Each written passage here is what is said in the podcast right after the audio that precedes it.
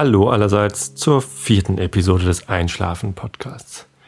Ich möchte mich zuallererst bedanken für das Feedback, das ich bis jetzt bekommen habe auf Twitter und auf Facebook zu den bisherigen Episoden. Das freut mich ganz doll und äh, freue mich auf noch viel mehr Feedback. Und äh, grandios wäre es auch, wenn ihr den Link schön weiter verbreitet.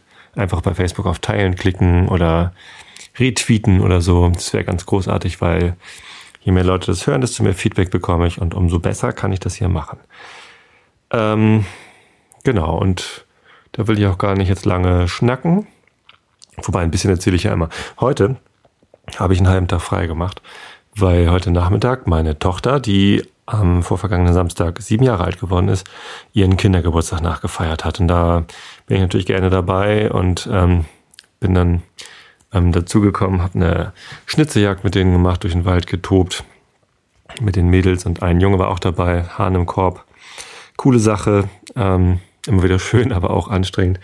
Und meine Frau und ich, wir legen jetzt gerade die Füße hoch. Gleich gibt's Dr. House, aber vorher kann ich ja noch schnell was aufnehmen. Ähm, und ja, wo war ich denn gestern eigentlich stehen geblieben? Vorgestern. Gestern war Bandprobe, gestern konnte ich nicht. Tut mir leid. Ich hoffe, ihr konntet trotzdem einschlafen. Ähm, ich glaube, ich war hier auf Seite 14. Immer noch Immanuel Kant, Kritik der reinen Vernunft, Vorrede zur ersten Auflage.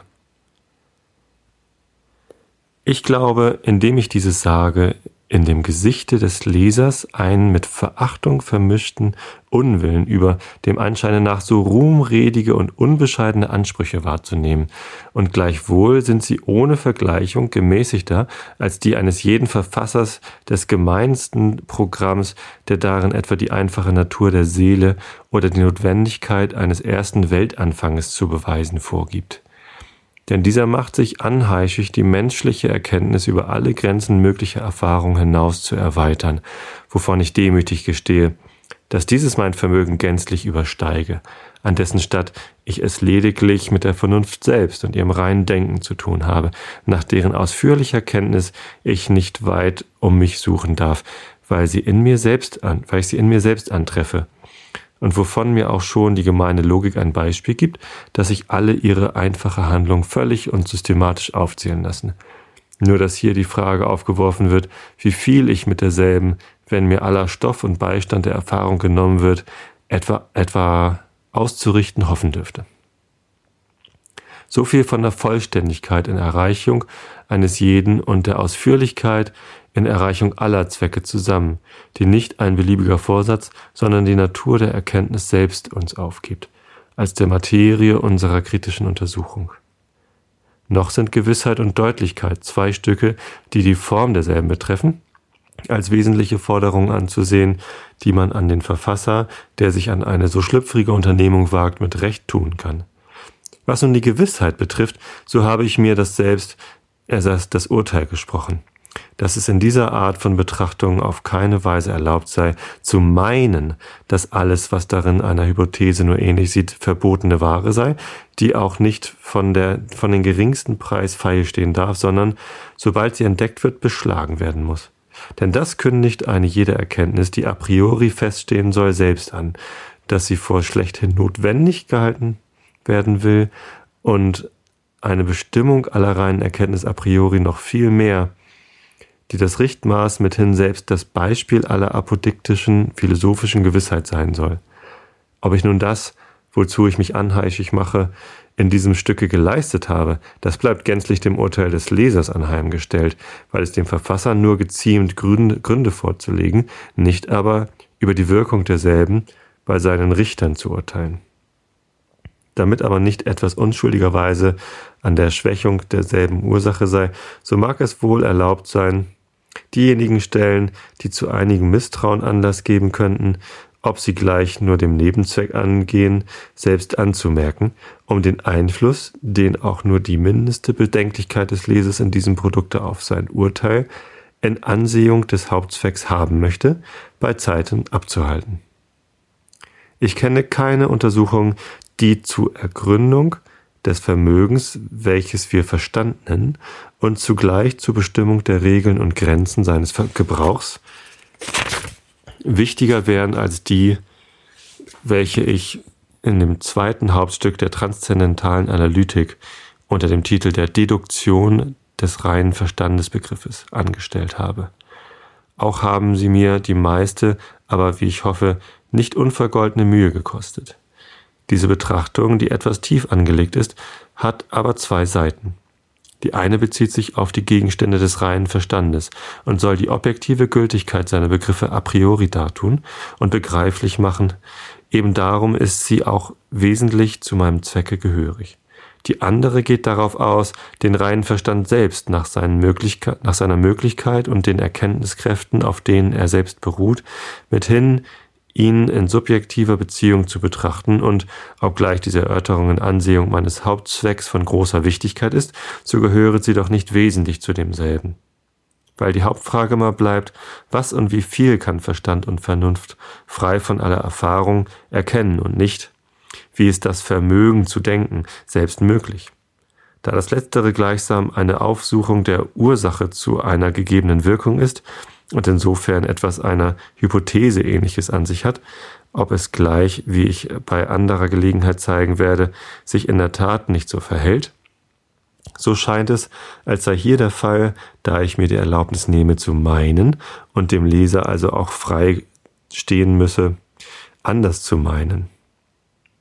In Betracht dessen muss ich dem Leser mit der Erinnerung zuvorkommen, dass im Fall meine subjektive im Fall meine subjektive Deduktion nicht die ganze Überzeugung, die ich erwarte, bei ihm gewirkt hätte, doch die objektive, um die es mir hier vornehmlich zu tun ist, ihre ganze Stärke bekomme, wozu allenfalls dasjenige, was Seite 92 bis 93 gesagt wird, allein hinreichend sein kann.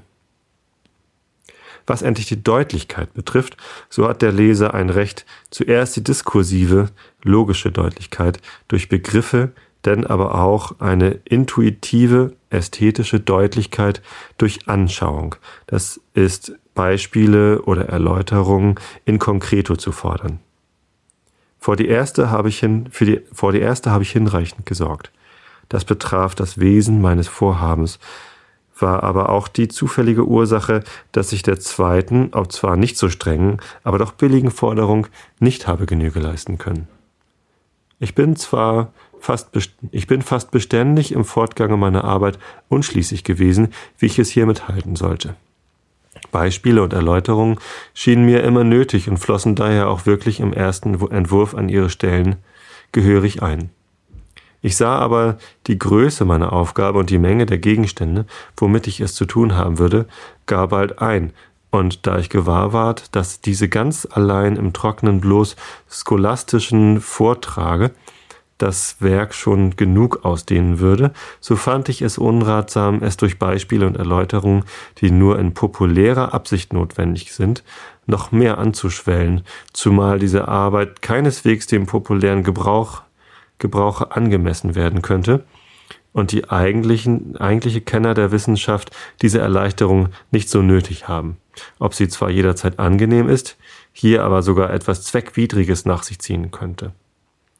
Abt Terrasson sagt zwar, wenn man die Größe eines Buchs nicht nach der Zahl der Blätter, sondern nach der Zeit misst, die man nötig hat, es zu verstehen, so könne man von manchem Buche sagen, dass es viel kürzer sein würde, wenn es nicht so kurz wäre.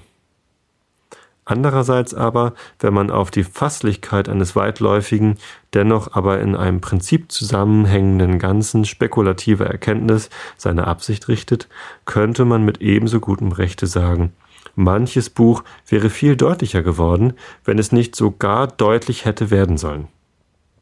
Denn die Hilfsmittel der Deutlichkeit fehlen zwar in Teilen, zerstreuen aber öfters im Ganzen, indem sie den Leser nicht schnell genug zur Überschauung des Ganzen gelangen lassen und durch alle ihre hellen Farben gleichwohl die Artikulation oder den Gliederbau des Systems verkleben und unkenntlich machen, auf den es doch, um über die Einheit und Tüchtigkeit desselben urteilen zu können, am meisten ankommt. Es kann, wie mich dünkt, dem Leser zu nicht geringer Anlockung dienen, seine Bemühungen mit der des Verfassers zu vereinen, wenn er die Aussicht hat, ein großes und wichtiges Werk nach dem vorgelegten Entwurfe ganz und doch dauerhaft zu vollführen. Nun ist Metaphysik nach den Begriffen, die wir hier davon geben werden, die einzige aller Wissenschaften, die sich eine solche Vollendung, und zwar in kurzer Zeit und mit nur weniger, aber vereinigter Bemühung, versprechen darf, so dass nichts vor die Nachkommenschaft übrig bleibt, als in der didaktischen Manier alles nach ihren Absichten einzurichten, ohne darum den Inhalt im mindesten vermehren zu können. Denn es ist nichts als das Inventarium aller unserer Besitze durch reine Vernunft systematisch geordnet. Es kann uns hier nichts entgehen, weil was Vernunft gänzlich aus sich selbst hervorbringt, sich nicht verstecken kann, sondern selbst durch Vernunft ans Licht gebracht wird, sobald man nur das gemeinschaftliche Prinzip desselben entdeckt hat. Die vollkommene Einheit dieser Art Erkenntnisse, und zwar aus lauter reinen Begriffen, ohne dass irgendetwas von Erfahrung oder auch nur besondere Anschauung, die zur bestimmten Erfahrung leiten solle, auf sie einigen Einfluss haben kann, sie zu erweitern und zu vermehren, machen diese unbedingte Vollständigkeit nicht allein tunlich, sondern auch notwendig. Tecum habita et noris quam tibi curta supellex. Persius. Übersetzung des Herausgebers. Kehre bei dir ein und du wirst bemerken, wie knapp bemessen dein Hausrat ist. Ein solches System der reinen spekulativen Vernunft hoffe ich unter dem Titel Metaphysik der Natur selbst zu liefern, welches bei noch nicht der Hälfte der Weitläufigkeit dennoch ungleich reicheren Inhalt haben soll, als hier die Kritik, die zuvörderst die Quellen und Bedingungen ihrer Möglichkeiten darlegen musste, um einen ganz verwachsenen Boden zu reinigen und zu ebnen nötig hatte. Hier erwarte ich an meinem Leser die Geduld und Unparteilichkeit eines Richters, dort aber die Willfährigkeit und den Beistand eines Mithelfers, denn so vollständig auch alle Prinzipien zu dem System in der Kritik vorgetragen sind, so gehört zur Ausführlichkeit des Systems selbst doch noch, dass es auch an keinen abgeleiteten Begriffen mangele, die man a priori nicht in Überschlag bringen kann, sondern die nach und nach aufgesucht werden müssen. Im gleichen da dort die ganze Synthesis der Begriffe erschöpft wurde, so wird über dem hier gefordert, dass eben dasselbe auch in Ansehung der Analysis geschehe, welches alles leicht und mehr Unterhaltung als Arbeit ist. Ich habe nur noch einiges in Ansehung des Drucks anzumerken. Da der Anfang desselben etwas verspätet war, so konnte ich nur etwa die Hälfte der Aushängebogen zu sehen bekommen, in denen ich zwar einige, den Sinn aber nicht verwirrende Druckfehler antreffe. Außer demjenigen, der Seite 379, Zeile 4 von unten vorkommt, da spezifisch anstatt skeptisch gelesen werden muss. Die Antinonie die Antinomie der reinen Vernunft von Seite 425 bis 461 ist so nach Art der Tafel angestellt, dass alles, was zur Thesis gehört, auf der linken, was aber zur Antithesis gehört, auf der rechten Seite immer fortläuft, welche sich, darum so anordnete, damit Satz und Gegensatz desto leichter miteinander verglichen werden könnte. Naja, wenn ich bis dahin vorlese, dann können wir nochmal drauf zurückkommen, würde ich sagen. Also, was ich gestern vorgelesen habe, war ja ziemlich ähm, so, ich habe hier die Weisheit mit Löffeln gefressen übrigens und ich lasse euch mal ein bisschen dran teilhaben. Und ähm, jetzt im zweiten Teil der Vorrede zur ersten Auflage entschuldigt er sich ja fast dafür. Finde ich sehr sympathisch. Andererseits geht es dann gleich wieder weiter im Sinne von, ja übrigens, ähm, Ihr müsst jetzt auch damit zurechtkommen, was ich hier schreibe. Äh, und Beispiele braucht ihr schon mal gar nicht, weil für den populären Gebrauch ist das Buch eh nicht geeignet. Ja, wir wollen mal sehen. Vielleicht wird es ja jetzt populär, populär wenn ich es vorlese. Ähm, keine Ahnung. Vielleicht finden wir ja noch ein paar Beispiele gemeinsam, um den Inhalt dieses wahrscheinlich hervorragenden Werks ähm, besser verständlich zu machen.